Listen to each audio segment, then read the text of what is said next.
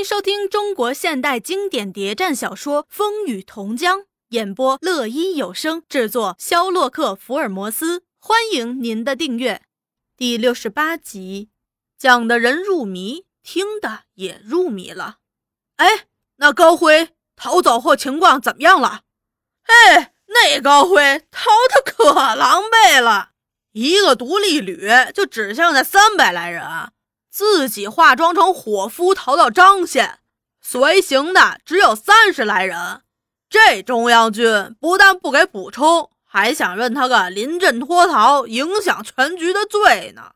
他到处张贴布告，要重整旗鼓。嘿，谁还去？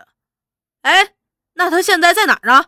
他还住张县呢，成了个无兵司令。老本完了，中央军不信任。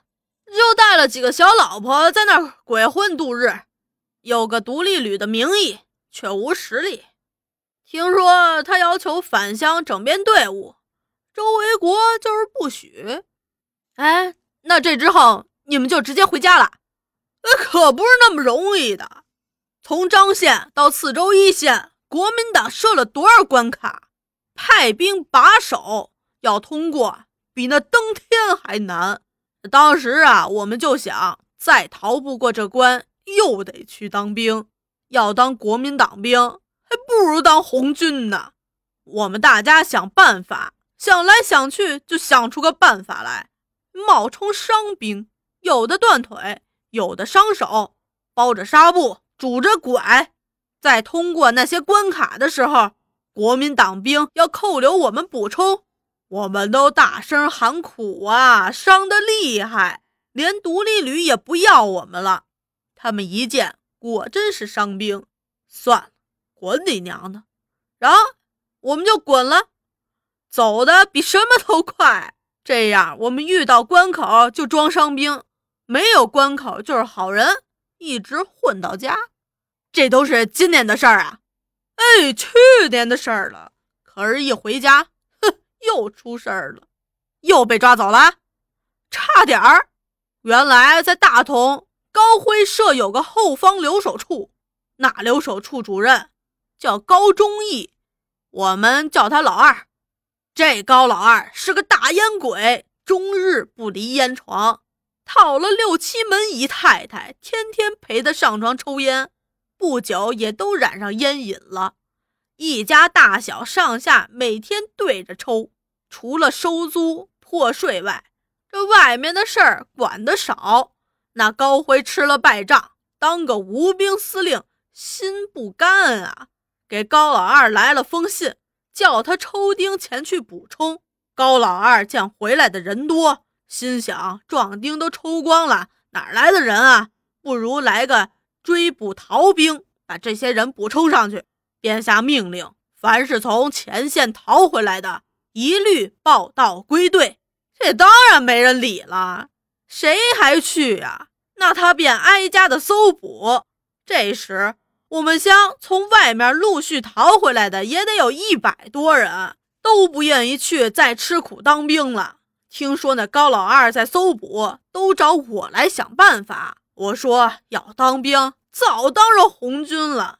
不去报道归队。有人说高老二在挨家挨户的搜捕，我就说你们在苏区时没听那共产党指导员说过呀？穷人要反对地主，反对官僚，反对国民党反动派，只有团结自救。现在我们各村有一百多人，就来个团结自救，大家生同生，死同死，一人有难，众人共受。这意见大家当时都同意了，这样我们便成立了个兄弟会，一百多人在山上斩鸡头、喝解酒，对天共事，有难同受，有福同享，不出卖兄弟，不出卖团体。和高老二斗过没有？有了兄弟会，我们胆子就壮起来了。当时大家约定一起上高老二家去，就跟他说，我们家有老少。不能再当兵了，你一定要强迫我们先除掉你这个留守处，再上山。这高老二见高辉垮了，没个靠山，手头也只有几十个人，二三十条枪，腰杆子硬不起来，更怕我们真铲了他的留守处，便软了下来。就说也是上头命令，不当也罢，何必认真呢？诸如此类的吧。这就算是暂时无事了，却又怕高辉再回来。